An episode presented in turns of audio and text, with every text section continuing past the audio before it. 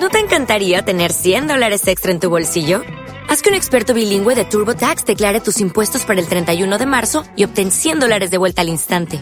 Porque no importa cuáles hayan sido tus logros del año pasado, TurboTax hace que cuenten. Obtén 100 dólares de vuelta y tus impuestos con 100% de precisión. Solo con Intuit TurboTax. Debes declarar para el 31 de marzo. Crédito solo aplicable al costo de la presentación federal con TurboTax Full Service. Oferta sujeta a cambios o cancelación en cualquier momento.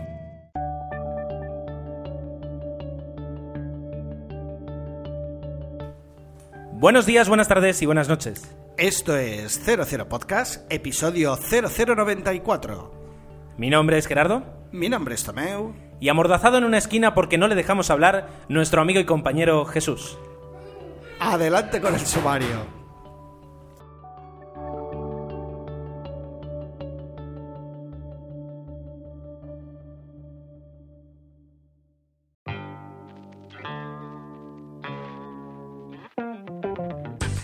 Y este puede que sea una de nuestras últimas ediciones de verano, que la verdad es que tampoco se diferencian demasiado de las edi- ediciones normales, pero en las que intentamos o partimos con la idea de hablar un poquito menos, hacerlo un poquito más corto y así poder disfrutar de todo lo que nos da nuestra preciosa isla. En ese intento, los últimos episodios han superado la barrera de la hora, con lo cual no, el intento es más que frustrado. Pero intentamos que con este no sea lo mismo y vamos a, a reducir el número de películas, aunque no necesariamente el número de cosas que vamos a hablar de cine, aunque cosas es una palabra demasiado abierta que no debería utilizar, pero bueno, utilizo, no pasa nada. Eh, el sumario, pues vamos a empezar, sí, como siempre, con las quincenas de tanto de Tomeu como mías. Eh, alguna que otra película sí que hemos podido ver. Eh, yo pues me he llevado alguna sorpresa agradable y alguna sorpresa muy desagradable. Uy, Uy. Eh, luego, pues como siempre, las noticias. Eh, últimamente, además, es la segunda semana consecutiva en la que la sección de El cine muerto de Tomeo Fiol, pues eh, nos llega por correo eh, pues un aviso de- del fallecimiento de un, de un gran personaje del, del mundo del cine, que luego comentaremos. Y luego de las noticias y luego de la quincena, pues llega la película de la semana, que iba a ser una, pero al final, por temas de horario, van a tener que ser dos. Eh, vamos a hablar de I Love You, Philip Morris, la última película de, em, bueno, de, ¿cómo se dice? De em, Jim Carrey y Iwan McGregor, no me salía.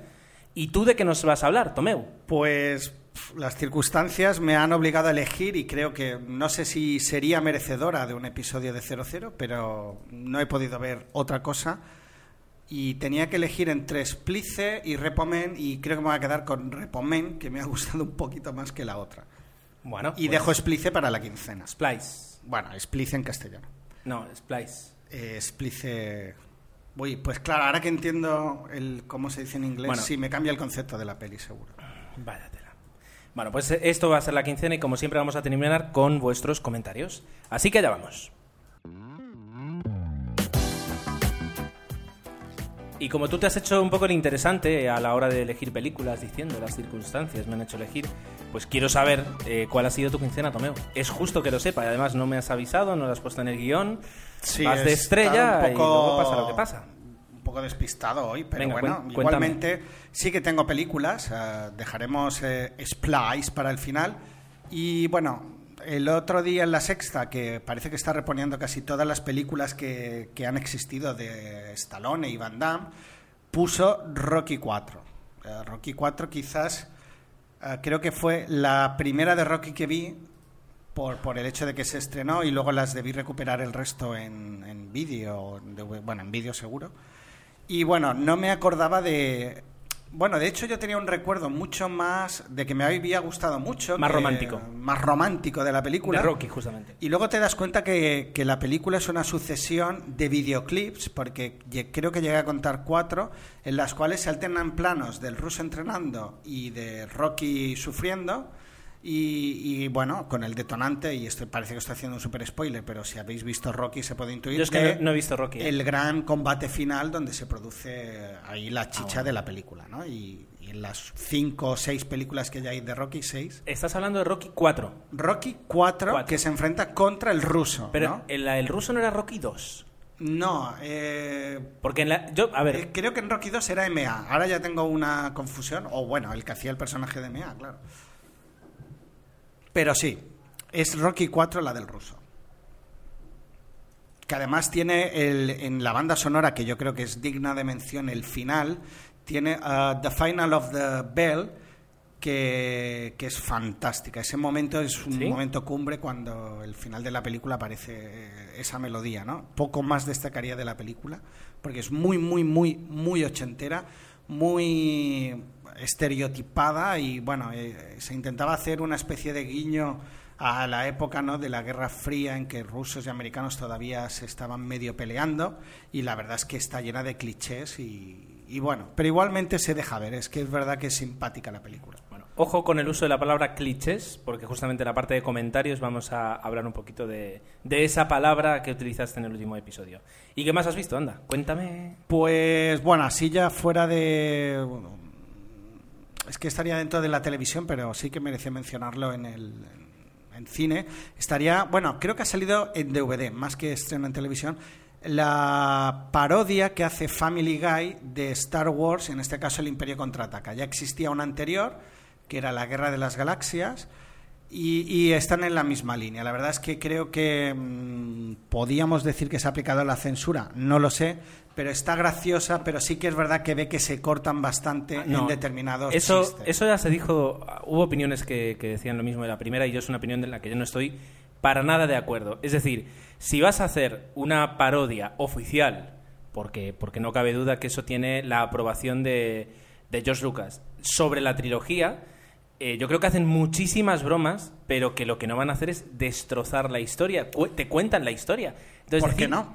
Pero decir censura simplemente porque quieren respetar un poco la historia. No, censura a lo mejor es verdad que es exagerado, pero que se hayan cortado, ¿Cortado de qué? o sea, o que les han dicho, mira, la podéis hacer, pero no os paséis. Que, que viene a ser censura, pero bueno, por, por decirlo suave. Y yo he visto también lo que has visto y también vi la primera y la, es decir, se cargan a, a John Williams, por ejemplo, quiero decir, y tiene una barbaridad de bromas eh, de tipo pues eh, racista, de tipo eh, machista, de cualquier tipo de bromas eh, de las que vemos en el episodio. Lo que pasa es que no pueden llegar al nivel de absurdo que hacen los epi- en los episodios porque hay una historia que seguir, hay una hay un, un- un hilo argumental que no pueden perder.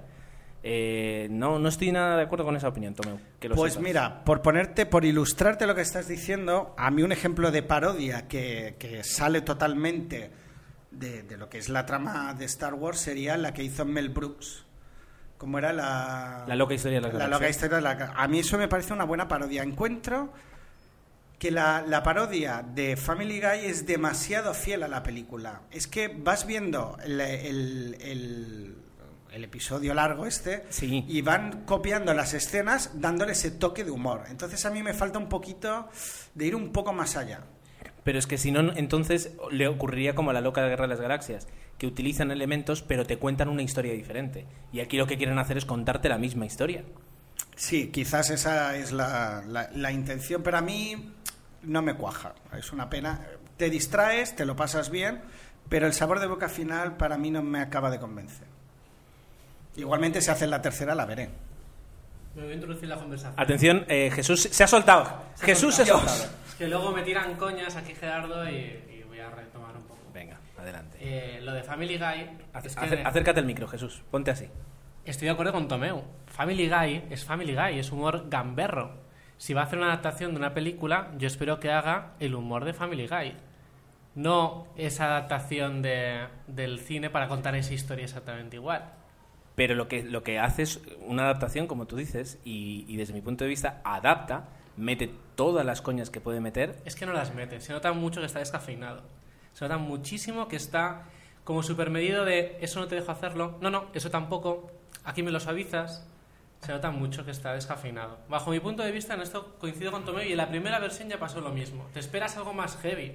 En Family Guy muere gente. Más destroyer. Se meten con los minusválidos, se meten con minorías étnicas. Y aquí no. Bueno, Juegan a lo mejor con la, con la sexualidad del niño mm, y ya está. Vamos a, a- a dejar que la gente opine, a ver qué, qué es lo que parece. Eh, ya te digo, es decir, yo la vi hace Lo que más... suele decir Gerardo cuando ya no tiene argumento. No, lo que pasa es que tampoco vamos a, vamos a, a- a estar discutiendo 20 minutos sobre lo mismo. Pero bueno, es decir, eh, así está. Es decir, eh, siempre, siempre pasa lo mismo. Es decir, os metéis conmigo, no pasa nada. No, Eh, vamos es a ver. verdad. Sí, sí, es verdad, lo acabas de hacer. Ahora no digas eso. Eh, por supuesto, o sea, no puedes negar Bueno, pues tienes razón, pero vamos, como era 5 a 100, o sea que no pasa nada, me quedan 95. Dejaremos que, que opinéis a ver qué os parece, a ver si opináis como yo eh, o si opináis como en este caso como, como Tomo y como Jesús, ya veréis. Me Eh, queda una. Venga, eh, ¿qué más? Splice. ¿Qué más has visto? Bueno, pues Splice era la película de... Yo no la iba a ver. Ya vi el, el- Es una película de... Que no sé cómo calificarla, de miedo, de ciencia ficción, porque una vez que la ves no la calificarías para nada. El, eh, del director de... Ya lo he dicho, de... Es que me he quedado totalmente En blanco. de Vincent Natali. Vincenzo Natali, el director de la primera Cube, que si no la habéis visto, Cube es una gran película. Luego tiene un par de secuelas que intentan ahondar dentro de la, de la idea, que, que también están entretenidas, pero bueno, como la inicial, no hay ninguna. Y eso hizo que ah, tuviera curiosidad de ver Splice, ¿no? Si es del director, pues digo, bueno, vamos a ver. Y, dentro de los productores, pues también estaba Guillermo del Toro, pues que eh, cierta calidad tiene, ¿no? Y dentro de los intérpretes, pues estaba Sarah Polley, pues que la vemos más en, dentro del cine, que ya me da miedo decir independiente porque es verdad que parece que estoy catalogando, y Adrian Brody, que últimamente tampoco veo que acierte mucho.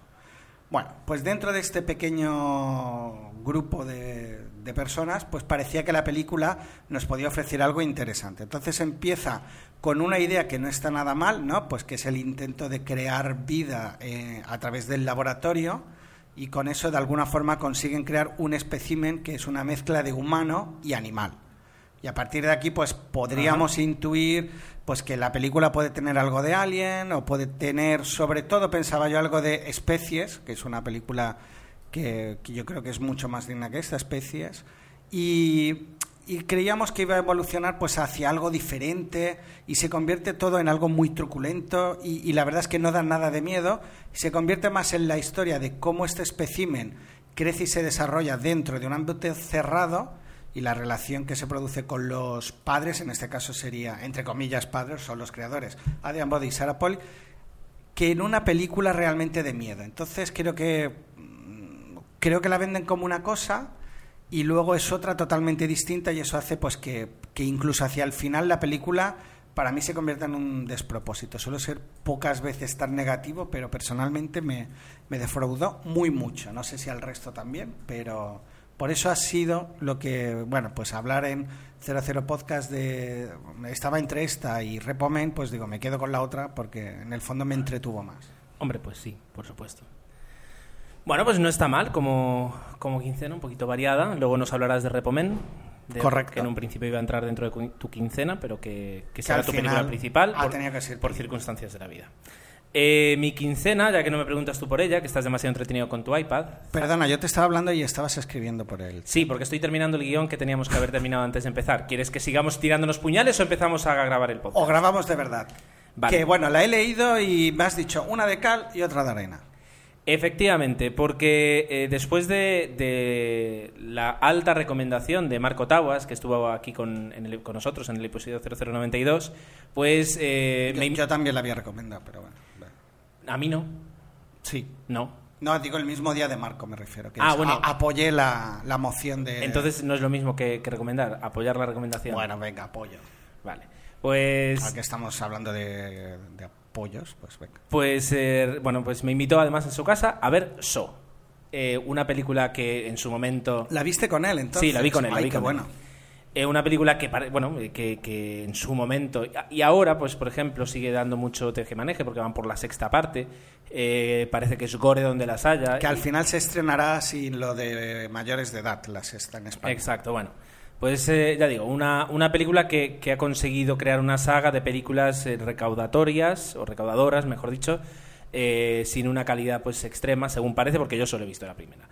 Y a mí me la pintaron, bueno, además me la pintó Marco también con una película gore, una película dura, pero que me dijo que detrás de, de eso, de esa apariencia, había una trama eh, muy bien conseguida, al estilo de Seven. Bueno, pues eh, después de verla tengo que decir que la película me gustó. Eh, para nada la encontré gore. Tiene una escena y media que, que puedes decir, ay, bueno, aparta un poquito los ojos. Pero, Digamos que sale de lo habitual, ¿no? Que se suele ser un poco más, pero yo te digo una más cosa. light y aquí va un puntito más, al menos la primera. La segunda, tercera y cuarta sí que ya se desmadra. me han dicho que luego ya se desmadra un poco. Pero bueno, la- hablando de la primera, yo creo que cuando vi en el cine Seven me impactó más eh, el, el- el, eh, ¿cómo se dice? El universo, digamos, de brutalidad que te, pre- te presentan en Seven. Aquí a lo mejor se sugiere más, que eso también da miedo. Pero la película, ya digo, mm, quien no la haya visto, como yo, pensando que me iba a encontrar con gore, sangre, tal, y que no es que no me guste, pero es que la verdad es que mm, encuentro mejores películas que ver antes que ver una película así, pues para nada. La trama, la trama está bien, está bastante bien conseguida, es una historia interesante, eh, con unos misterios eh, pues, también interesante. No le llega al nivel de Seven, para mí se queda bastante por debajo de lo que podría ser Seven, por compararla a una película O sea, sí, Mínimamente ah, similar. venga, si la comparas con Seven, vale. Pero bueno, no, la película no está mal. Eh, no se hace, bueno, se hace un poquito larga a lo mejor en algunos momentos porque el 90% de la película se desarrolla sobre todo en, en un mismo escenario. Pero bueno, la película está bastante bien, es entretenida y eh, la recomiendo. Eh, la no he visto la segunda, tengo ganas de verla para ver el cambio que hay eh, con respecto a, las- a la primera, pero bueno, interesante, interesante. Claro, la primera se centra muchísimo en una parte y quizás es lo que me recuerda un poco. Es una película que hasta que no has visto, no la has visto entera, no la puedes valorar en su justa medida. Sin embargo, en la segunda se pretende conseguir lo mismo, no se consigue tanto y lo que sustituye es por escenas un poquito más subiditas de tono, que supongo que ya en la sexta. Yo dejé de ver Seven, creo que a partir de la cuarta, porque vi la tercera también. So, So, perdón. Y, y cada vez, claro, han intentado seguir la historia y han buscado ya más lo macabro. Entonces, lo que empezó como algo muy original, pues ya poco a poco, pues, pero les ha salido rentable porque tiene su, no, eso... su fiel público. ¿Qué duda cabe? ¿Qué duda cabe que les ha salido rentable? Bueno, am, la otra película, la de Arena. Bueno, nunca sé si Cal es lo bueno Sí, y siempre, Arena es lo malo. siempre me pasa lo mismo, no lo sé. Bueno, la que no, la que me ha decepcionado. Pues una película que se llama Canino, eh, que en inglés es Dogtooth, que vendría a ser pues eso, canino. o sea, el, nombre en inglés es... Dogtooth, eh, diente canino. O sea, y, y la película se llama Canino por el diente. Vale, vale. Vale. Es una película griega eh, de Georgios Lantimos. Aquí estaría muy bien que Jesús también apareciera y nos diera su opinión porque la vi con, con él. Y yo creo que eh, se me hace difícil con- comentar esta película. Es una película que, eh, por ejemplo, en la IMDB está muy bien valorada, tiene un 7,5. No voy a hablar de actores porque son todos actores griegos, que para el que no sea pues un, un fan del cine griego, pues no, no le van a sonar. Y la película, eh, antes de que yo dé mi opinión negativa del- de la misma, eh, tengo que decir una cosa. Y es que la película, eh, para quien entró en la sala a ver, est- a ver esta película, porque le interesaba ver el film, se había informado de qué iba a ver y lo que iba a ver, yo creo que es una película que está muy bien hecha. Tiene mucha calidad en las interpretaciones, en la dirección y la historia que cuenta, eh, la cuenta muy bien ¿Y do? si es lo que si tú ya esperas lo que te vas a encontrar. Si a ti te cuentan la sinopsis, aquí aparece Jesús, menos mal, venga. Eh, de momento, lo que he dicho, ¿me- ¿apoyas la- lo, que, lo que he dicho? Con matices, sí, ya. Eh, ¿Qué matices? Que no estoy del todo de acuerdo que tengas que ir condicionado a ver esa película y que así sí que te parezca bien. Dentro del género que el otro día hablaba Tomeu, de las películas que quieren ser alternativas, creo que esta quiere serlo, tiene una buena intención, pero no llega a serlo. Y le ponía el ejemplo, por ejemplo, de Dogville. Es una película muy arriesgada en recurso cinematográfico de cómo quiere mostrar esa historia, pero en esta intentan hacer recursos muy arriesgados, pero para mí no lo consigue. Esa es mi opinión. Entonces es el matiz. No es que vayas predispuesto a ver eso y te parezca mejor, sino que simplemente creo que no llega. Yo lo decía sobre todo porque eh, para los que nos metimos en la sala pensando que nos íbamos a encontrar pues cine independiente, europeo, eh, que te cuentan una historia arriesgada y punto, eh, te encuentras con algo difícil de asimilar, lo diría yo. Es decir, es una película muy extraña. Eh, el argumento, por decirlo rápidamente, es de unos padres que deciden educar a sus tres hijos dentro de su casa, de su casa y de su patio, pero sin salir de ese recinto. Y te encuentras con unos chicos que tienen, o sea, un chico y dos chicas que tienen pues, sus 30 años o casi sus 20 largos años y que jamás han conocido nada más fuera de esa casa y que además eh, tienen un, un- una- se han desarrollado de forma normal. Tanto ya te diría casi casi físicamente, porque la psicomotricidad no es la de una persona adulta, sino además porque sus padres les han tapado. Es decir, para ellos un teléfono es un salero, porque no quieren que si escuchan la palabra teléfono piensen que eso existe, da un contacto con el exterior. Entonces tienen una idea del mundo totalmente diferente. La película empieza rara y ya solo sube. Claro, como metáfora puede estar bien. Leyendo un poco eh, la valoración de la gente que la había valorado como obra maestra, que los hay, que lo valoran así, eh, dicen que es una metáfora de la sociedad de hoy en día, que el aislamiento que del chalet es la comodidad de, de toda nuestra estructura de sociedad. Bien, yo opino lo mismo. También hay que añadir que fuimos al cine, a unas salas muy pequeñas que hay aquí en, en Mallorca, en Palma, y llevamos a una amiga con la que nunca habíamos ido al cine. Claro, ir a ver una película griega subtitulada ya es rarito, pero Sí. empiezas a ver ese tipo de película con escenas de sexo explícito que tampoco te esperas ni creo que aporten absolutamente nada a la película y la situación es, es dantesca. Sordida. Surrealista total. Totalmente de acuerdo. Simplemente que voy a decir que tiene un punto de calidad. Se nota que, que lo que querían hacer, pues eh, se han propuesto hacerlo. Las interpretaciones, por ejemplo, están muy bien. Son interpretaciones muy Los arriesgadas. actores, sí, muy bien, porque hacer ese papel es muy complicado Es y muy complicado. con esa credibilidad. Nunca he visto jamás a, a- a un actor ladrar como, como ladran esos actores. Pero bueno, ya digo, la película es Jesús se va. Adiós, Jesús. Sí, porque vamos a la hora otra vez, creo. No, no, no. A la hora de episodio. La película está, o sea, la película es muy interesante, pero muy extraña. Quien quiera verla, que la busque. Eh, Desde luego, mm, para descargar va a ser difícil encontrarla. Quien quiera verte, que venga a casa. En el cine eh, duró creo que dos semanas y ya la han quitado. Pero bueno, ahí queda el recuerdo para toda nuestra vida. Y yo no sé si hemos perdido a, a- a esa Pero amiga no, que, que llevamos al cine. tú, tú y Jesús habéis dado un momento de calidad al podcast, que, que eso es bueno. No, muy bien.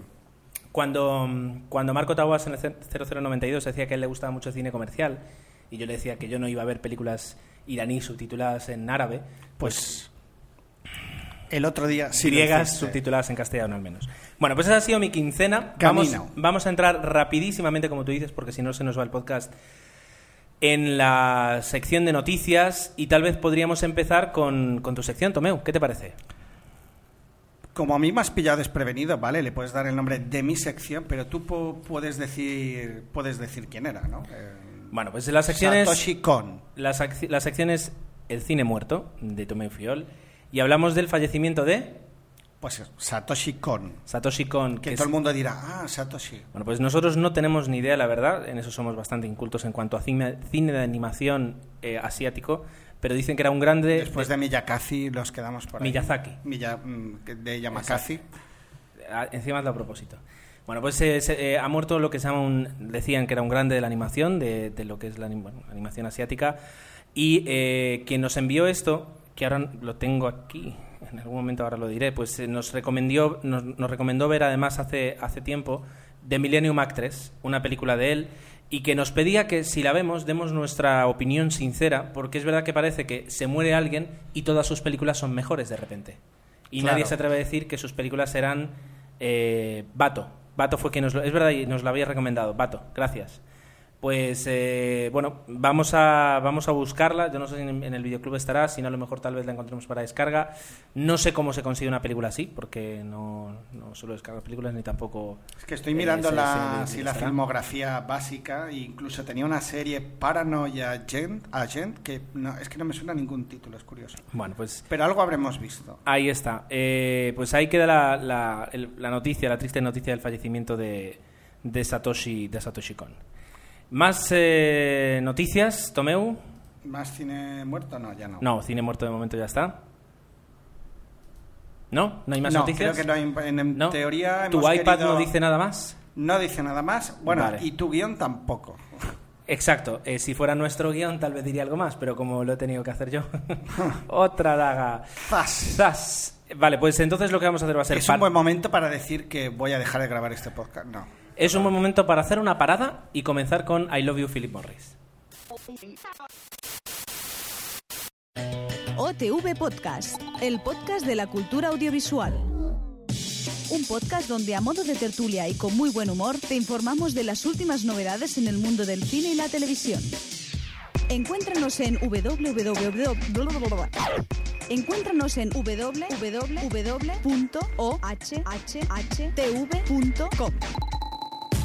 o Televisión Podcast, el podcast de la cultura audiovisual.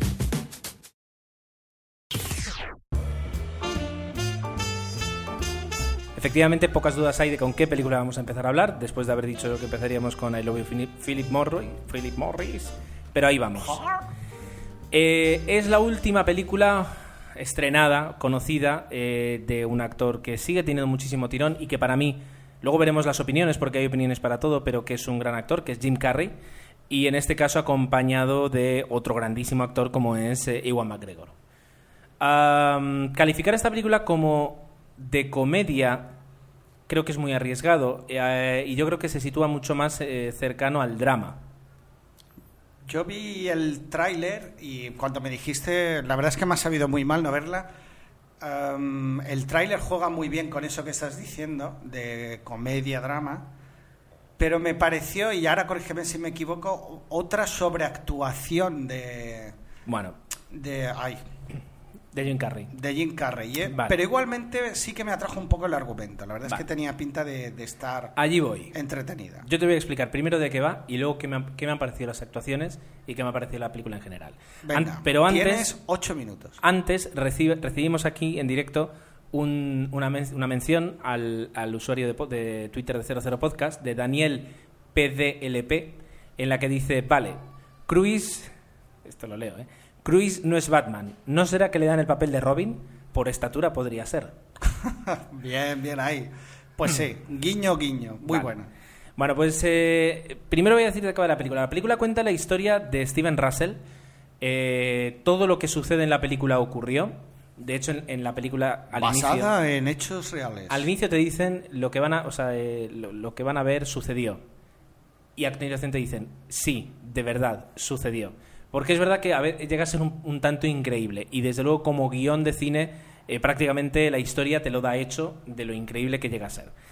Eh, como decía, la historia cuenta eh, la vida de Steven Russell, que es un, es un policía, empieza siendo policía, pues un policía local de, de un- de una ciudad cualquiera de Estados Unidos, pequeñita, en la que eh, bueno, pues se da cuenta, después de tener un accidente, de que toda su vida ha sido una farsa y de que él lleva mintiendo pues a todo el mundo y que él pues lo que quiere hacer es empezar a, ser quien es realmente de lo primero que, que decide pues eh, desenmascararse y salir del armario justamente es de- acerca de su homosexualidad y a, par- a partir de ahí pues decide cambiar totalmente de vida ese nuevo tren de vida eh, resulta que es mucho más caro de lo que él pensaba y empieza eh, a, a hacer fraudes eh, con tarjetas de crédito, etcétera, etcétera, y con ello pues dará con sus huesos en la cárcel, como se suele decir. Allí conoce justamente al personaje de, Iw- de Iwan McGregor, que es Philip Morris, que no tiene nada que ver con el tabaco, que yo al principio pensaba que sí. No, es que es casualidad. Y se enamoran los dos. A continuación, pues vemos, por una parte, la evolución de su historia de amor con un problema muy grave que tiene Steven Russell, que es que constantemente tiene que estar mintiendo a los demás y mintiéndose a sí mismo. Eso va a dar con eh, mil historias, mil mm, fraudes, mil eh, Anécdotas. eh, anécdotas, mil fugas, mil muchas historias. De esto va la película. La película se maneja entre el drama, es un drama con puntos de comedia. Como pasaba un poquito con El Soplón, la película de Steven Soderbergh con Matt Damon que comentamos aquí hace unos meses, que no nos gustó porque también ahí sí fuimos condicionados pensando que íbamos a ver una comedia y resultó ser un drama, porque la historia personal que hay detrás, que también era verídica, eh, pues era muy triste. Y ocurre lo mismo con, con Philip Morris. Sin embargo, aquí eh, saben llevar mejor las partes de comedia y, y llega un momento en el que te acostumbras a esa, a esa situación. Pero no deja de ser dramático la- todo lo que le ocurre y todo lo que le sucede y todo lo que se obliga a pasar el personaje de, que interpreta Jim Carrey. Bien. Bien, bien, bien. Y, y la sobreactuación. No hay sobreactuación. Jim Carrey eh, demuestra. eh, había un comentario, ahora no me acuerdo de quién, que decía que. En eh, Facebook, creo. ves eso, en Facebook había un comentario que nos decía que, que le parecía una nueva sobreactuación de Jim Carrey. Bueno, A mí en el trailer también me lo parecía, pero es verdad que para que atraer a los fans de Jim Carrey o les metes eso y a lo mejor... No, pero con Jim, Jim Carrey ocurre una cosa y es que eh, tiene un estilo propio que yo no lo llamaría sobreactuación, eh, pero es su forma de interpretar y es que se mete muchísimo... Interpretación extrema. En mi opinión, se mete muchísimo en el papel. Entonces, eh, hace, hace el- los gestos del personaje y es una persona muy gestual. Entonces, si te molesta eso o eso te va a hacer recordar al Jim Carrey de La Máscara o Ace Ventura, O mentiroso compulsivo, que ahí está Exacto. desatadísimo. O un loco a domicilio. Pues entonces, efectivamente, vas a tener problemas porque te va a estar recordando a ese actor que a lo mejor no, no te gustó en esas películas. Si eres capaz de, de- de- o, o simplemente no te ocurre, como me ocurre a mí, pues entonces puedes disfrutar mucho de la actuación. Eh, en este caso, pues, eh, digamos, el- el- una de las, de las eh, de los retos que tiene que hacer el actor es pues convertirse eh, y, digamos tener el, amaneramiento que tiene el personaje eh, que en este caso es, es homosexual y tanto él como Iwan McGregor del que, habla- del que hablaré enseguida en este caso creo que lo hacen muy bien porque en, ese sentido no sobreactúan no hacen no exageran eh, y tampoco pues, eh, pues se queda en nada. Es decir yo creo que en ese, en ese sentido es muy bastante adecuado ya digo, la interpretación me gusta mucho, los momentos de comedia los aprovecha muy bien, pero los momentos de drama eh, también los aprovecha. Y ves el Jim Carrey, actor de drama, que es mejor incluso, desde mi punto de vista siempre, que el Jim Estoy Carrey de, acuerdo, humor. estoy de acuerdo. Iwan McGregor también hace un- una, muy buena, una muy buena interpretación, eh, hace, pues, tiene un papel mucho más delicado, es el que se deja cuidar por Jim Carrey y eh, convence mucho. Y desde luego la relación que hay y la historia de, amor que hay, que hay entre ellos dos, que a, priori es un poquito difícil de creer, porque eh, las circunstancias en las que se conocen y las historias que ellos viven son muy particulares, pues eh, esa, esa pareja pues sí que te transmite el, el- el amor y, y el cariño que llegan a tener y por el cual suceden también ciertas partes de la, de la película. Ah, interesante, sí, eh, que te deja pues eh, con parte un mal sabor de boca, porque ya digo, es más drama que comedia, también. Pero la película no es mala y a mí la verdad es que me ha gustado bastante, me ha, me ha entretenido bastante. Y me ha permitido ver a un actor que me gusta mucho y al cual cuando se le dan retos interpretativos normalmente lo supera, que para mí es Jim Carrey. Aunque entiendo que hay mucha opinión eh, en contra. Bueno, Esto bueno, ha sido- es una buena valoración. I love you, Philip Morris. La recomiendas, la recomiendas. La re- sí, no sé. La recomiendas. La rec- eh, en este caso sí, la verdad es que eh, eh, sí, la recomendaría, pero con ese, con, ese con ese asterisco que es, vas a ver un drama humano eh, salpicado de comedia, pero vas a ver un drama humano, si no tienes ganas de, de- O sea, si vas a sentir empatía, puede que te afecte. Claro, yo es curioso porque el- el- en- cuando fuimos al cine in Inception, creo que daban el tráiler de, de esta película, Ujú. a mí me motivó y sin embargo a mi mujer dijo, uy, no, no, no. Y por eso al final queríamos ir, al final no decidimos y no, y no la he podido ver. Pero el propio tráiler, un poco esta dicotomía que tú has planteado, ya lo planteaba, ¿no? A mí me parecía que sí, que intuía que podía haber una historia interesante y ella pues parecía que veía más eso, o volver a ver los tics de Jim Carrey. Y ahí estuvimos, ahí creo que ha habido un poco esa incertidumbre, pero bueno. Venga, Tomeu, repomen. Ya, sí, directamente. Así, directamente. Mira, pues estamos ante una nueva película de ciencia ficción que pertenece al subgénero de la distopía. Entonces, dentro de... No, ahora, ahora no lo lees. No. Ahora sácalo tú de, de tu. Bueno, igualmente me ha gustado porque la definición de distopía, que, viene a ser, y es verdad, dentro de este género de ciencia ficción, distopía nos plantea un mundo cercano que suele ser futurista y que normalmente pues eh, tiene una visión apocalíptica del mismo, ¿no? Y, es vendría a ser el, el antónimo se dice de la palabra utopía. En este caso sería pues la distopía. Y, lo he leído, lo, lo leía en un blog y me, me gustó la definición, pues para empezar a hablar de Repomen sería lo ideal.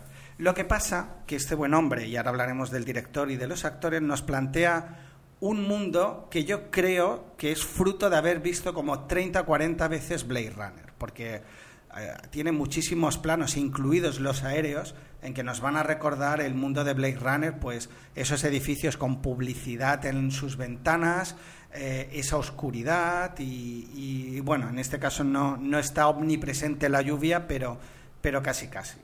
Dicho esto, eh, la, premisa, la premisa que nos planteaba, creo que el director, yo no lo conozco, pero era es su debut como, como es Michael Saponsky, creo que es la o de sus primeras películas, ha decidido incluir dentro de, de sus actores a dos actores que a mí me motivaban a ver la película, que era Jude Law y sobre todo Forrest Whitaker, que, que para mí es uno de estos actores desaprovechados, ¿no te parece? Lo ves en tantas películas secundarios de lujo. como secundario Sin de embargo, lujo. él ha hecho algunas películas de protagonista. eh, ahora recuerdo, por ejemplo, ah, una por la que ganó el ganó, estuvo nominada al Oscar que no me acuerdo, y otra que es eh, Bert, puede ser la de mm, Clint Eastwood. ahora, ahora lo voy a mirar. Pero ahí. sobre todo por eh, el último rey de Escocia, También. donde hacía un, un papelón. Y ahora, ahora te voy a buscar Y la creo otra. que era o Samurai o el Samurai, creo que era No. otra película que él era absoluto protagonista. Ahora te lo digo. Continúa, que enseguida te Bueno, interrumpo y te lo digo. pues, En este sentido, nos- la, la premisa de la película lo que nos pretende enseñar es un mundo donde cuando ha- la genética ha conseguido recrear máquinas que consiguen pues sustituir a tu en vez de esperar una donación pues a diferentes órganos de tu cuerpo los puedes sustituir el 100% los ojos la vista por un aparato que, que hace pues que obviamente consigas curarte y vivir perfectamente. Qué ocurre que esos aparatos son tremendamente caros y ah, tiene normalmente cuando decides hacer este tipo de trasplantes por este aparato mecánico que está creado de forma artificial ah, tienes que pagar una suma extraordinaria. Si tú pagas religiosamente cada mes como si fuera el préstamo de un piso no hay ningún problema pero si te retrasas tres meses es el límite. En el pago vienen los repomen a reclamar el, el- su bueno pues su aparato obviamente y como es suyo lo lógico y es allá al principio de la película lo ves ah, te lo quitan digo ya Y, está así- y si, por ejemplo, es un estómago, pues te quitan el estómago. te quitan el estómago y si es una oreja, pues por suerte no te mueres, pero si es un corazón, pues te quedas sin él. Esa es la idea. ¿Qué ocurre? Pues que el personaje principal, en este caso Jude Law, eh, sufre un gran accidente en un momento, bueno, en una de sus incursiones y le ponen un aparato y obviamente pues tiene que pagar religiosamente cada mes el mismo aparato, a pesar de que es un repomen y trabaja para la empresa, pues tiene que tiene que pagarlo y ah, Se retrasa. seguramente pues se va a retrasar, ¿no? Y a partir de aquí pues sucede lo que sucede.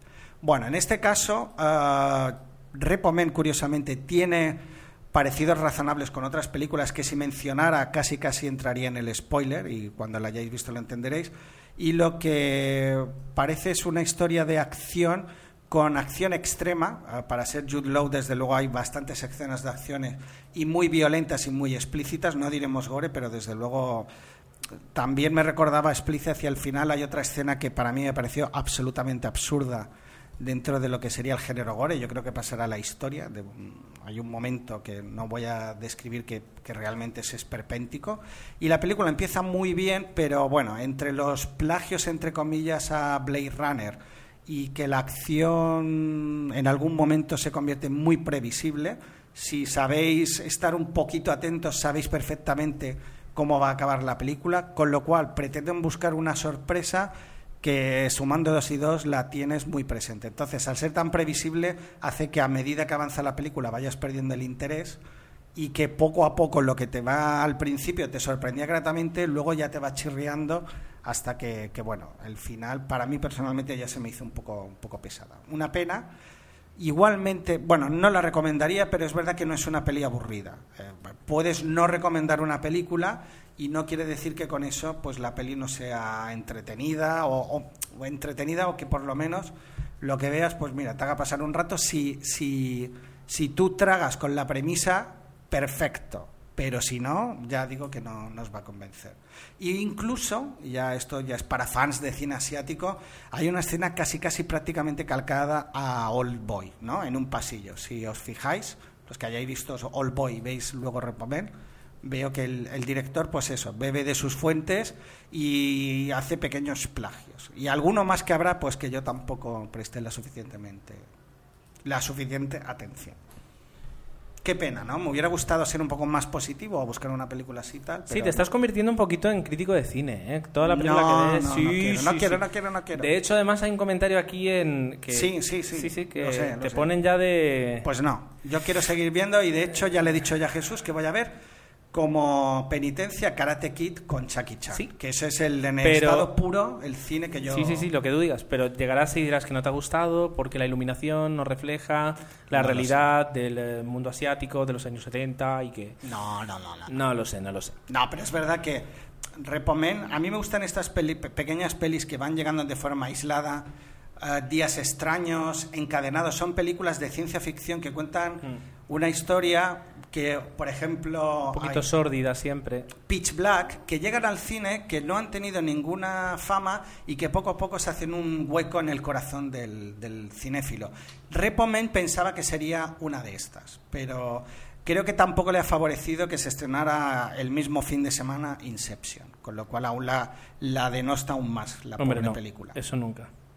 Bueno, pues eh, vamos a hacer una cosa y es eh, cerrar. Una última cosa que quería decir yo sobre Removen y, y a lo mejor alguien que tenga Que al final han dicho lo de mejor- Forrest Whitaker, pero bueno, no pasa nada. un mejor dominio, es verdad, un mejor dominio de la lengua inglesa pues nos pueda corregir, o me pueda corregir, mejor, dicho. Si no voy mal, repomen se le llama a la gente, eh, que aquí al menos en España no se, no se lleva tanto, pero en Estados Unidos mucho sí, la gente que embarga cosas.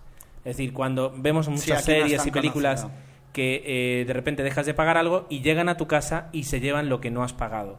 Y a esa gente creo, y, y si me equivoco por favor corregidme, se les llama eh, repomen porque son los hombres que, que te embargan las cosas. Entonces eh, viene ahí un poquito a, a- Totalmente, de ahí viene el título. el título además de alguna forma como que te viene a, a- a dar por normal una cosa que nosotros eh, podemos ver, bueno, podemos creer que el que se lleve en un corazón porque no lo pagues pues puede ser muy muy bestia, pero bueno, ahí está. Bueno, eh, películas de Forrest Whitaker que ahora ya me van viniendo gracias a Google. Última llamada, que hacía de policía. La habitación del pánico, de David Fisher, donde hacía de, de malo. Mira, mira. Y la que yo mencionaba antes, que se me había olvidado, era Ghost Dog, que era él hace de protagonista, el camino eso, del samurái. Yo la vi, me pareció interesante. Pero, por Es ejemplo, que es un personaje... Él también estuvo en Platoon, estuvo, como no, en Good Morning Vietnam. Eh, hizo en el 88 una que me gustaría ver a mí, y yo no la conocía, que la has dicho tú, la de antes, Bird, que es acerca del, del trompetista, eh, Charlie. Bird Parker. Dirigida por Clint Eastwood. Es de las películas de Clint Eastwood que, que, bueno, de antaño y que no se suelen hablar y que, que Hizo es un también- absoluto homenaje al jazz y que yo creo que te va a encantar. A ti que te gustan las bandas sonoras. Pues sí, eh, Preta Porter. Te la recomiendo, Gerardo. Gracias. Blown Away, que no me acuerdo el título en castellano, pero que iba de sobre, sobre desactivadores de bombas. Bla- Phenomenon. Que salía Tom Selleck. Qué buena No, película. Select no. em, ¿No era No. Brigada Especial? Jeff Bridges. Ah, ah, vale. Sí, sí, sí, sí. sí. Me la he Vale. confundido con otra que es muy buena. Eh, pues eh, ya digo, mm, ha hecho No, la filmografía de a Forrest Whitaker. Y ha hecho muchísimas. Bueno, pues eh, vamos a dejarlo aquí. Si te parece todo lo que han sido las películas, ya digo que es una edición express, aún así llevamos 40 y- 41 minutos, que no está nada mal. Y vamos a hacer una pausa para adentrarnos en los correos y vuestros comentarios. ¿Qué ocurre si juntamos a tres amigos en una mesa? Tío, ¿has visto los faros que me para el coche? Ya ves, colega, que te han costado al menos 300 pavos, ¿no? Pues por lo menos. Vaya pibón me ligué anoche. ¿Y qué ocurre si juntamos a tres amigas en una mesa? ¿Os habéis fijado en el camarero? Es el típico tío chulo de playa intentando ligar con nosotras. Hablando de playas, cuando estuve en Punta Cana había una calita que se oía el rumor de las olas. Hablando de rumores, ¿sabéis una cosa? ¿Qué? Me he enterado de un cotilleo ¿Qué? es muy fuerte. Dilo, Dilo ya. ya. ¿Queréis saberlo? Pues escuchar entreamigaspodcast.blogspot.com. Como solemos hacer siempre Gerardo y después de haber comentado las dos películas, vamos a empezar por los correos. Que, eh, que, bueno, es verdad que hay, no sé si es por timidez, pero nos llegan también correos con cosas que consideramos muy interesantes, como la recomendación que has dicho antes del cine muerto, o la que nos hace Fécula, que navegando por internet no, ha encontrado un documental llamado Spanish Hollywood, que tiene buena pinta, que trata sobre españoles en el mundo de Hollywood. Y, nos lo enviaba sobre todo porque el director era de Mallorca. La verdad es que yo no, no conocía este documental, sí que de alguna forma hace, hace siempre un seguimiento ¿no? de las estrellas que están en Hollywood, pero luego están pues lo que son, pueden ser guionistas, dibujantes, fotografías, como ahora director de fotografía como Néstor Almendros, o mm, compositor que ha estado varias veces nominado al Oscar español también. Ahora no me acuerdo, ¿sabes quién te digo? Sí, Ay, sí, ay, pero, ay. pero no me sale. Me ha fallado, pero bueno, que, que seguramente es al- ahora que están tan de moda estos episodios de españoles por el mundo, pues me imagino que Spanish Hollywood eh, redunda en estos temas y tiene buena pinta, a ver si lo encontramos. ¿Qué más? Javier Guerrero eh, nos escribe para felicitarnos por el podcast. ¿Puede ser Javier que dice que nunca había comentado y que y que se decidía por primera vez a decidirnos? Puede ser. eh, La verdad es que es un Claro. muy bonito, un mail muy bonito. que me preguntes así las dudas eh, nos deja mal a los dos. No, pero esto no- es para no lo re- darle. no tengo- no, no, no, Era es que no lo tengo- para darle dramatismo a- a- y, y continuidad. Y mira- es verdad que nos ha hecho ilusión, pero Soy- si, no soy lo- consciente- si no le damos valor de una forma así, tan así. To- Tomewet, soy consciente que lo decías para darle dramatismo y continuidad. Pero al no acordarte de si era tan bonito o no, y yo tampoco acordarme en este momento, Claro. a- en lugar de dramático ha quedado cómico y triste a la vez. Porque yo esperaba que tú dijeras, sí, sí, Javier, e- Claro, es él. porque tú es que a veces esperas demasiado de mí, me da la sensación. Nada, nada, pues ya está. Ya está. Al final hemos quedado mal. Pero... Que efectivamente. Javier, no te sientas mal porque Mm. valoramos mucho, porque... O sea, no nos acordamos de lo que has puesto, pero lo valoramos. Exactamente. Eso es Sí, más o porque menos- sabemos que si lo has puesto es porque es bonito. Sí, esto es como en, en O Zulander. sea, damos por hecho que todo es bueno. Hay una frase en Zulander que es mítica, que es la de cuando Hansel, el personaje de Wilson, dice Sting. Sting sería otro de mis héroes. La música que él ha compuesto yo nunca la he escuchado, pero el hecho de que la haya compuesto me infunde respeto. Es, has estado acertado con este comentario, sí. Pues tú has Define has- muy bien este momento. Básicamente. Venga, eh, Tomeu, ¿qué más? Bueno, la entrevista la he encontrado interesante. Bueno, sobre todo él nos ha enviado el mail haciendo referencia al episodio donde Marco Taboas nos hablaba del doblaje, que es verdad que todavía nos siguen llegando comentarios y mails, y lo cual agradecemos porque para nosotros fue Además, un gustazo. lo estamos grabando un jueves y hoy mismo seguramente podremos, podremos ver a, a, a Marco y se lo volveremos a decir, aunque él dice que no se lo cree, pero bueno, se lo volveremos a decir. Bueno, comenta que las películas todas se doblan ya que no creo que se pueda utilizar el sonido directo. Pues yo creo que sí, que hay películas donde... Normalmente depende un poquito también, o sea, por- hasta donde llegan mis conocimientos, de la calidad y de las circunstancias. Es decir, las películas muy eh, que tienen bastante presupuesto, el sistema de sonido hace que casi siempre se pueda utilizar el, el sonido ambiente. Sí es verdad que a lo mejor a veces, pues eh, por, por necesidad, puedas doblar alguna que otra parte. Las películas con más bajo presupuesto, que tienen un equipo de sonido más precario, o que las circunstancias de grabación, a lo mejor están toda la película grabando al borde de un volcán con el ruido que eso hace, pues puede obligar a doblar. Lo que pasa es que es un poquito lo que decía Marco, es decir, eh, se nota enseguida cuando una película se dobla. Y sé que muchas películas españolas antiguas, por tema de calidad y de costes, les salía más barato doblar todas las películas eh, que no grabar el sonido en directo.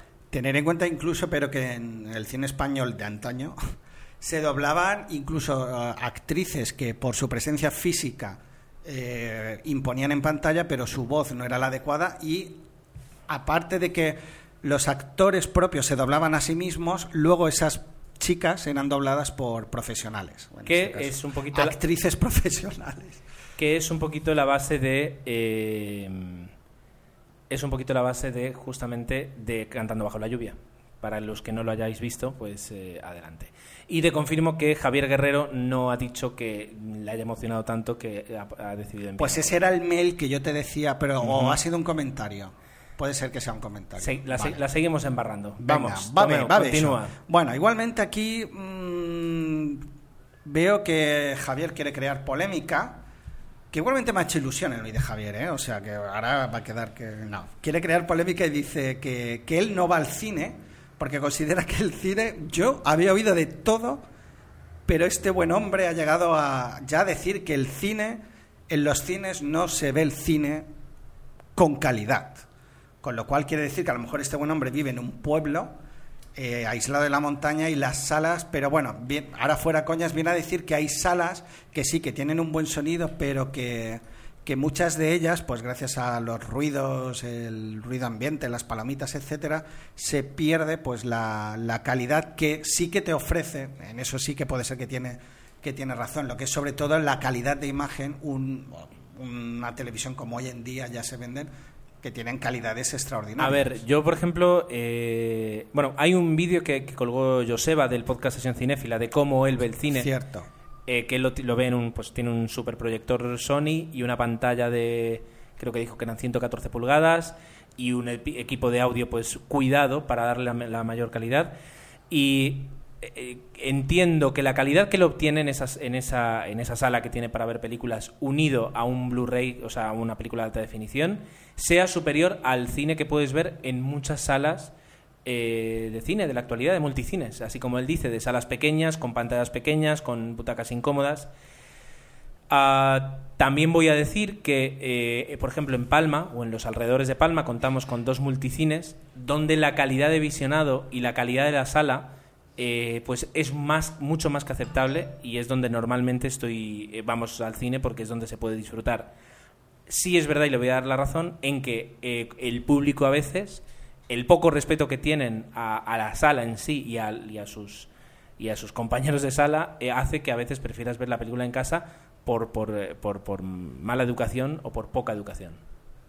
Sí, pero bueno, yo por, voy a ser ahora, como es, Eh, diplomático. Lo ideal es ir al cine a ver la película porque Inception es una maravilla verlo en pantalla gigante y luego en tu casa la vuelves a ver porque como no te has enterado de nada, lo repites cuando salga en DVD y la disfrutas nuevamente. Yo, es verdad, ahora, mira, me ha venido una reflexión bonita que, que yo he disfrutado y, y lo, y lo voy a seguir haciendo las películas que tengo a medida que iban apareciendo los nuevos formatos. Entonces, cuando apareció Star Wars en vídeo, las vi en vídeo, disfruté como un enano, pero cuando salió el DVD que te permitía la pausa y esa calidad digital, las volví a ver, las volví a disfrutar, como ahora poco a poco disfrutaré cuando me compro un televisor con pantalla plana de volver a poner estas películas y es como verlas de nuevo o las ves de una forma diferente. Yo eso sí que lo valoro. Cómprate el, el Blu-ray. Y luego el paso ya cuando será el no va más con el Blu-ray. Pero bueno. Bueno. En cuanto a comentarios, pues hemos tenido unos cuantos comentarios. Como siempre os damos las gracias también por los eh, correos y siempre os animamos. Si alguien quiere enviar un audio correo, que lo haga, por favor. Estaremos más que encantados de ponerlo. Bueno, cuidando un poquito la longitud. Si ponemos un audio correo de 25 minutos, pues Tomeo ya no podrá decir nada. No, pues le ponemos nombre, le bautizamos como podcast de cine y ya está, no hay problema. Bueno, pues eh, Jesús, eh, que está aquí presente todavía, eh, pues eh, fue el primero en comentar. Por una parte, cuando hablamos de la promo que nos envió Emilcar diciendo que no sabía que era que era la música de Apolo 13, y es verdad que no se dice, y que para los que no seamos a lo mejor un poquito, eh, ¿cómo se dice?, Eh, fetiches de, de esa película, o, al- o sea, que esa película sea fetiche de, de nosotros, pues a lo mejor no la reconoce, pero sí, es el tema principal de Apolo 13 y estamos más que encantados que con, con ese regalo. Y lo Luego vamos a se seguir me- mencionando como castigo y penitencia durante cinco o, seis, episodios podcasts más. sí.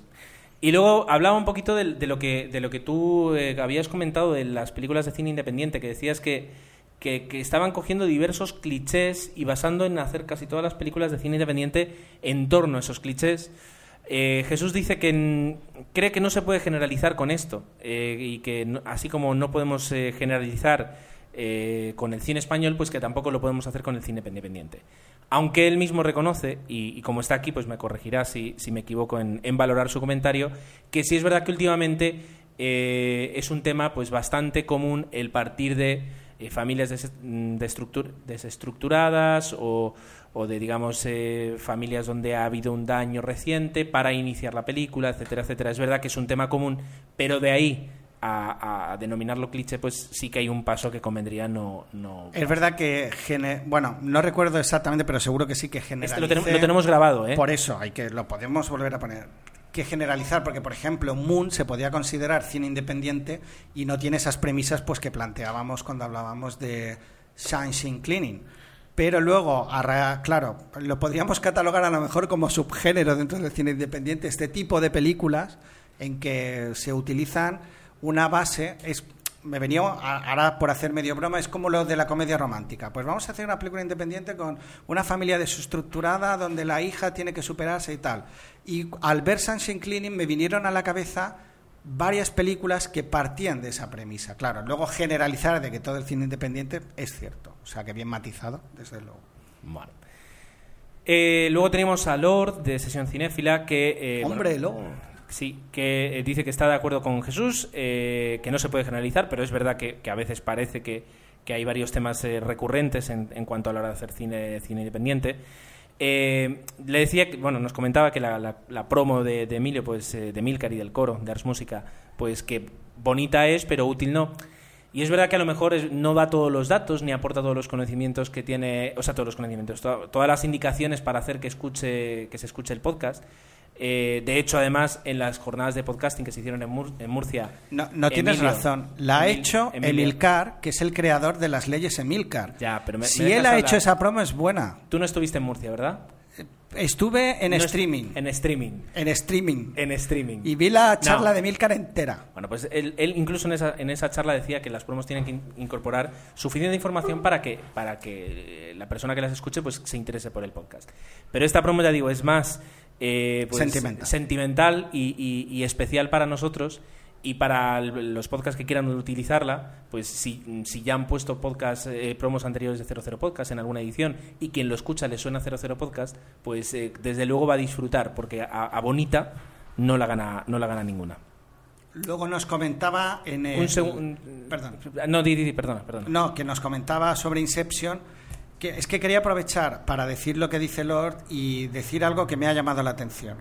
Sobre Inception, Lord tiene claro que es una obra maestra y él rápidamente, y si escucháis sesión cinéfila o leéis el comentario que ha dejado en su blog, la cataloga como obra maestra. Luego ha habido ciertas discrepancias y matizaciones sobre esto, pero lo que me ha llamado la atención y me gustaría que, que opinarais, si no en este, en el siguiente, Opinairais. opinarais que no la teoría que planteábamos, nadie se ha hecho eco de ella. Quiero decir, ¿cómo habéis entendido vosotros Inception? ¿Realmente veis que es así? ¿No? Porque habéis, hemos valorado o habéis valorado en los comentarios la película, pero me gustaría también saber vuestra opinión si realmente lo que leímos en, el- en la recomendación que os hicimos del enlace eh, y lo que dijimos en el propio podcast dentro del apartado de spoilers, si estáis de acuerdo o no. Eso me gustaría saberlo. Pero bueno, Lord cataloga como obra maestra Inception. Ryan Bear, pues eh, no lo vamos a decir aquí porque comenta un spoiler, algo que le, algo que le, bueno, que se le quedó ahí pensando, pues si quería comentar con nosotros, compartir y, y ahí quédalo. No lo diremos porque es un spoiler. Alexito 4 dice que es el primer podcast que, les- que, que escucha y que, bueno, pues bienvenido, esperemos que te haya gustado y que este también. Que sobre Inception dice que es brutal, que le ha encantado y la compara por, con Perdidos porque de alguna forma eh, es tan o incluso más importante lo que el director no te cuenta que lo que te cuenta. Es decir, te cuenta algo, pero lo que no te cuenta también tiene su valor y su peso dentro de la historia. Lord decía que por favor que no comparara eh, Inception con, con Perdidos y al éxito le respondía diciendo que no es que la comparara en todo, simplemente en ese concepto de jugar mucho con el misterio y con lo que no se cuenta. Y creo que sí, que, que se puede, eh, en ese aspecto sí que eh, Nolan ha querido jugar mucho con lo que no nos decía eh, para que nosotros también pues trabajáramos y habláramos de la película tanto como hemos, como hemos hablado. Más comentarios. Tenemos un comentario de Sirio eh, que, que se da cuenta, después de escuchar el podcast, pues se dio cuenta de que había cosas que no había entendido de la película. Nosotros tampoco es que aquí fuéramos unos unos eh, como son unos visionarios del, del cine, No, no, tuvimos sino que, que lo que hicimos que fue recoger la opinión de Hipnos, de Precríticas, que hizo un post pues que es muy leído y de mucha calidad y que recomendamos, y que no puse yo de- en, el, en el enlace, en la entrada, mea culpa, eh, acerca del de, eh, el final de, de- de- bueno, acerca del concepto. Que da una visión y además la justifica, que cuando alguien da una opinión y luego la, la justifica también, pues a mí por lo menos me da ah, credibilidad. Luego tenemos ahí Max Samu, eh, que dice que no suele comentar, pero a raíz de una conversación que se inició en Twitter, pues decidió dejar un comentario diciendo que Inception es una gran, peli- eh, una gran película, eh, probablemente una de las mejores del año, pero que a él personalmente no le aparece esa grandísima obra maestra que muchos ven. Que es una película redonda, precisa, pensada hasta el más ínfimo detalle, y que además ocurre que últimamente eh, hay muy pocas películas que estén tan cuidadas como es Inception. Me hace gracia que se lo he puesto hoy en los comentarios que eh, dice que es muy buena, eh, ¿cómo era? Que está cuidada hasta el último detalle, que es redonda, precisa, muy bien pensada, pero no es una obra maestra. No sé qué tiene que tener una película. Eh, yo- entiendo lo que quiere decir, pero me ha hecho gracia. Sí, la- yo también, es verdad que es gracioso, pero es verdad que, que a veces eh, se- hay un paso entre una grandísima película y una obra maestra. Eso es cierto. Para mí eh, se acerca más a la obra maestra Inception, personalmente, obviamente, que otras películas. Aquí, pero es verdad que a lo mejor un 10, bueno, yo- es que creo que sí que se la antes que éramos tan laxos, el 10 se lo dábamos seguro. ¿Cómo me ha gustado? Laxos. laxos. Bueno, Lord dice que Inception tiene un guion original, una puesta en escena soberbia, buenas actuaciones, un nivel técnico a la altura de las películas de Nolan y que últimamente en el cine, eh, pues que según él se habla y se critican las películas con una facilidad fasmosa, dice con una facilidad que por lo menos a él le da hasta repelús y que, eh, que el cine de hoy es casi peor eh, que el fútbol en el sentido en el que la gente pues eh, eh, lo comenta como quiere. Y esto es insólito. eh, vuelve a ah, no, no, no, per- perdón. Pensaba que Jesús ha vuelto a aparecer, este lo tengo detrás mío y claro, esto me infunde respeto. A lo que, bueno, tenemos... Tenemos que contestar. Sí, además de hecho le contestaba, pero no, no he sabido recoger, y lo estoy buscando ahora rapidísimo, una contestación a este comentario de Lord que tenía en, el- en los comentarios por parte de alguien, que no recuerdo, o sea, re- recuerdo lo que dice, pero no recuerdo quién es. Pues Entonces- creo que era yo. No, no, no, no. Es decir, le venía a decir que en cuanto a eso, que... eh, espérate, lo voy a buscar, lo voy a buscar. Yo tengo un pequeño comentario para Lord. Ah, mira, aquí está. en, en cuanto a, a lo que él comenta de que cada uno tiene su opinión y que aquí cada uno opina lo que quiere y demás. Es obviamente cierto, pero me sorprende viniendo de Lord alguien que denosta tanto Lost sin haberlo llegado a ver, por ejemplo, que diga algo así. Y ahora mismo mis compañeros están echando las manos a la cabeza, pero me parece algo muy lógico lo que digo. Y, No, no, y es verdad sí. que me llama la atención que, que critiques algo como, como Lost sin haberlo visto y sin embargo es una gran serie, una obra maestra de la serie de televisión y clas- clasifiques Inception sin dar lugar a ningún tipo de discusión. A mí me llama la atención este comentario y no estoy de acuerdo en la forma en que lo valoras. Y bueno, yo por aportar, eh, lo que considero es que es verdad que, que gracias a Internet tenemos esa posibilidad. ¿Por qué hay ahora esa facilidad pasmosa? Pues porque tenemos los medios para hacerlo. Creo que 00 Podcast es un programa de... Un podcast. Un podcast de cine donde se dan esas opiniones sin ser expertos ni entendidos en la materia. Yo me considero parte de ese populacho que opina de cine. Y gracias a Internet y, a un gran editor como es Gerardo, que hace que los episodios queden bonitos, mi humilde opinión es escuchada. Luego cada uno puede estar de acuerdo o no. Con lo cual sí que, sí, Lord, es verdad, hay mucha gente que opina y con facilidad, pero tener en cuenta que todo el mundo tenemos derecho a Claro, opinar luego- y que ahora por fin al ciudadano de a pie se nos escucha. Y luego eso sí que cada opinión luego tiene su justo valor, es decir, eh, yo puedo pues eh, tener muy en cuenta la opinión de alguien de mi trabajo, que sé que tiene suele tener muy buenas eh, reflexiones sobre una película y darle menos importancia a, a una amiga que, que sé que pues no para pensar sus opiniones y que al menos no me gusta la forma que tiene de opinar. Ahí el valor es, es eh, por supuesto, como se dice, que es verdad que relativo, luego relativo. habrá gente, pues eso, que mm, suele denostar muy fácilmente una película y a lo mejor no da los argumentos. Es verdad que al menos aquí intentamos en 00 argumentar el por qué una película nos parece una obra maestra o no. A veces lo conseguimos mejor y otras veces no tanto. Ciertamente. Eh, pero bueno, mira, yo creo que aquí se abre un debate. eh, que Otro bonito debate. Otro bonito debate que podemos mantener. las Calculo que próximas dos semanas. 360 comentarios. No, hombre, no. No es Avatar. Bueno, pues eh, un frame de menos, curioso, dice entretenimiento para el público medio, artificio para la masa. Eh, bueno, desde luego resumido el comentario y entiendo que habla de Inception. Entiendo yo también. Klaus le dice a Lord, este es el comentario que yo buscaba, que dice, Lord disculpa, dice, en principio la gente opina en función de sus gustos y si te parece una mierda algo, no hace falta ser ingeniero para expresar tu opinión. Si alguien cree que la película es una mierda, está en su derecho. Efectivamente, ahí ya lo, es luego lo que yo digo, es decir, de ahí el valor que le des. Es decir, yo la opinión de, de, pues, de alguien, pues la tengo, puedo tener muy en cuenta y tomarla pues de eh, palabra por la palabra, y la opinión de otra persona que, que veo que no razona a, mi manera O- o, o a que mi gusto, que no me gusta la opinión, pues no tener en cuenta tanto ahí su, su opinión. Bueno, eh, se acaban los comentarios, pero todavía tenemos un par más. El de dibujo palabras, que dice que que nos felicita por el esfuerzo que hacemos. Para, para, para, es él, es él. Ah, Lo hemos vale. encontrado. Bueno, yo, yo lo había puesto en el guion y todo. Sí, sí, sí. Es lo que pasa. Dice que Que antes. está gracioso que tú hayas hecho el guion y no te acordaras, pero bueno. Eh, claro, es lo que es. Cuando hago el guion mientras tú hablas, pues es no que, estar. Y veis, el programa, el programa lo lleva Gerardo, él ha hecho el guion y él va a hacer el montaje. Yo soy, y por fin puedo decirlo en voz alta, un secundario de lujo. Nada más que eso. ¿Cómo te vendes? Eh, desde luego, eh, parecemos ya un, un matrimonio del- de los 14. Quiero Jack decir, que estamos Lemon, todos- yo me pido Jack Lemon. Sí, a mí me pega más Walter Matthau. ¿Y Jesús qué es? Pues no, Jesús es Jack Lemon. Jesús es Jack Lemon. el Jack Lemon del Bueno, trío. pues dos Jack Lemon, yo que sé. No, no, tú y, tú y yo somos más Walter Matthau. Eh, bueno, Walter Matthau, por eso hay un caos aquí. Dice que antes de nada que nos felicita por el esfuerzo que hacemos por sacar el episodio cada dos semanas y que él cada dos semanas tenga un podcast, como él dice, de lujo que escuchar. Pues agradece, Te, que no lo te agradece. lo agradecemos porque eh, yo el otro día lo iba a decir por Twitter. Nuestra, nuestra la calidad del podcast era cuestionable, por supuesto, y la calidad de las opiniones más todavía, por supuesto, pero nuestra regularidad no. Todavía no. eh, est- estamos cerca porque hemos tenido un par de Estamos amagos. luchando, estamos luchando. Pero sí. queremos llegar al menos al 100 manteniendo la regularidad que, que llevamos teniendo desde hace ya tres años y medio, sin faltar una sola quincena.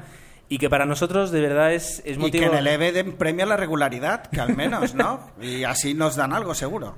Bueno, pues eh, ya ha quitado el momento de autobombo y de, de darnos besos eh, los unos a los otros. Dice que escucha desde, bueno, que lo escucha desde el podcast número 53, pero que se ha decidido escribir un comentario. Eh, Por primera vez, lo cual, eso que motivemos a que hagáis esto también es una maravilla. que dice que el, bueno, los planteamientos eh, filosóficos que, de los que, ah, que aparecen en Inception son muy interesantes. Es verdad que, por ejemplo, todo el mito de la caverna de Platón, etcétera, etcétera, pues se ven reflejados, así como ocurrió con Matrix, pues aquí también.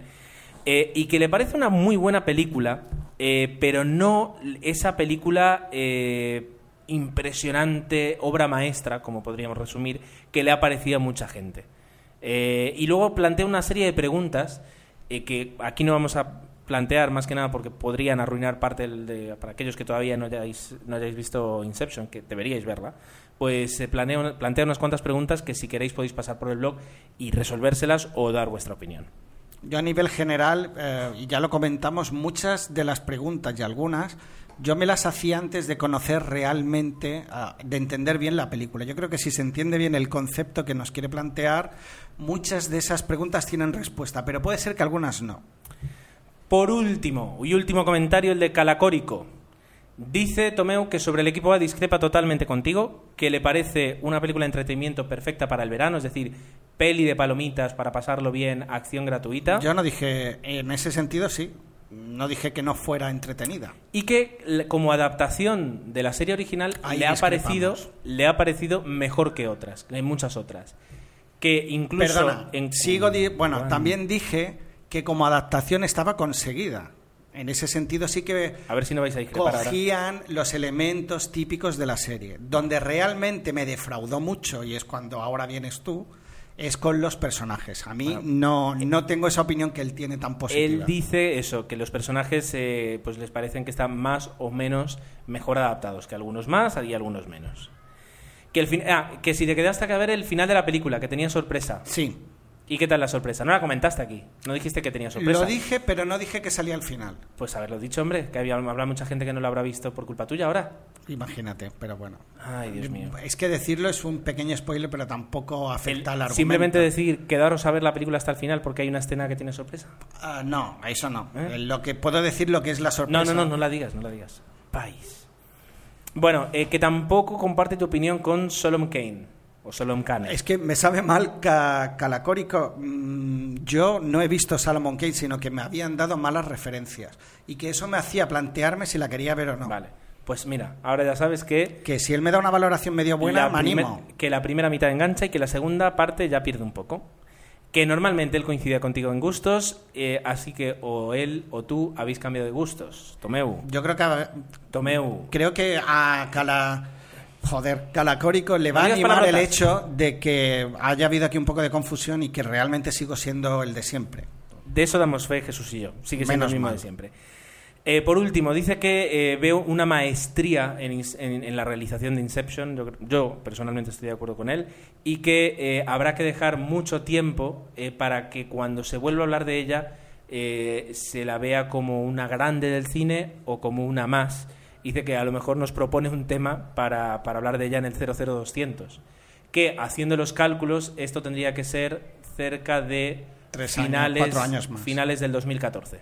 Imagínate. Así que bueno, vamos a ver. Y por último, le recuerda la película, en cuanto al tema de niveles de conciencia, pues a Existence, una película de David Cronenberg, que yo creo haber recordado, por si, Yo no, mal, vi, si sí. no voy mal, era un juego, ¿verdad? Que se conectaban varias Era un personas juego. y jugaban. Sí, Sí, se conectaban. con todas las diferencias, pero es verdad que no es la primera película, la de, la de Nolan, que habla, que, que, mm, digamos, maneja diferentes niveles de... de Pues yo añadiría, puestos ya a hablar de diferentes niveles, a nivel 13, Nivel que es otra 13, sí. película que también juega muy bien con esto. Y que ya se habló de ella cuando salió Matrix como un referente. Exactamente. Bueno, pues... eh, ah, por último, tenemos aquí una pequeña mm, Oh. solicitud en Twitter eh, en la cual pues eh, nos... RK, RK1020 nos decía si, alguna, habremos, si haremos algún otro episodio oscuro comentando pelis malas, como aquel que hicimos hablando de My Way y de... mm, Bueno, y alguna mala Y sí que hemos comentado, desde luego. Pero no, hacer un episodio oscuro en el que nos desatemos y nos pongamos a hablar de películas malas. A mí me apetece. Entonces eh, aquí Jesús contestaba diciendo que el que sea malo pues siempre parece subjetivo porque lo que a él le puede parecer malo a nosotros nos puede parecer sublime. Eso es cierto. Y entonces RK1020 contesta diciendo que entonces pelis malas según nuestro humilde punto subjetivo. Pues mira, pues no estaría mal antes del 100 a lo mejor arrancarnos con alguna película mala eh, que tengamos en la memoria y que tengamos ganas de, de reventar. Así que tomamos en cuenta la consideración y ganas no faltan. Ahora hay que encontrar pues los títulos adecuados. Y por mi parte creo que nada más. Eh, despedir, despedirme de vosotros, agradeceros que estéis otra vez pues una quincena escuchándonos, que, hayáis aguantado esta más de una hora, porque va a ser una hora y diez prácticamente, en cuanto le pongamos las promos y lo adornemos un poquito el episodio. Y para iniciar, pues, para ayudar a Tomeu en esto, pues iniciar las formas que tenéis de contactar y de poneros en contacto con nosotros. Como puede ser eh, la más sencilla, el correo electrónico 00podcast.gmail.com Dejar vuestro comentario en el blog en 00podcast.es Visitar pues nuestra página en Facebook, que es eh, facebook.com barra 00podcast. y también podéis dejar vuestro mensaje a través de nuestro Twitter, que es twitter.com barra 00podcast. Por si acaso os dejamos los usuarios personales de nosotros tres, no somos muy interesantes, pero bueno, somos nosotros. Eh, el de Jesús es Ges Cortés, el de Tomeu es Tomeu00. Y el de Gerardo es GER7. Muy bien, Tomeu. Wow. Wow. Pues nada más, ha sido un placer estar con vosotros y dentro de dos semanas llegaremos con el 0095. Adiós. Se la digo yo. No, no, ya la está grabando, no pide. Dile, dile, tú dale. Jesús, digo, Tomeu, Sí. ¿me lames la oreja?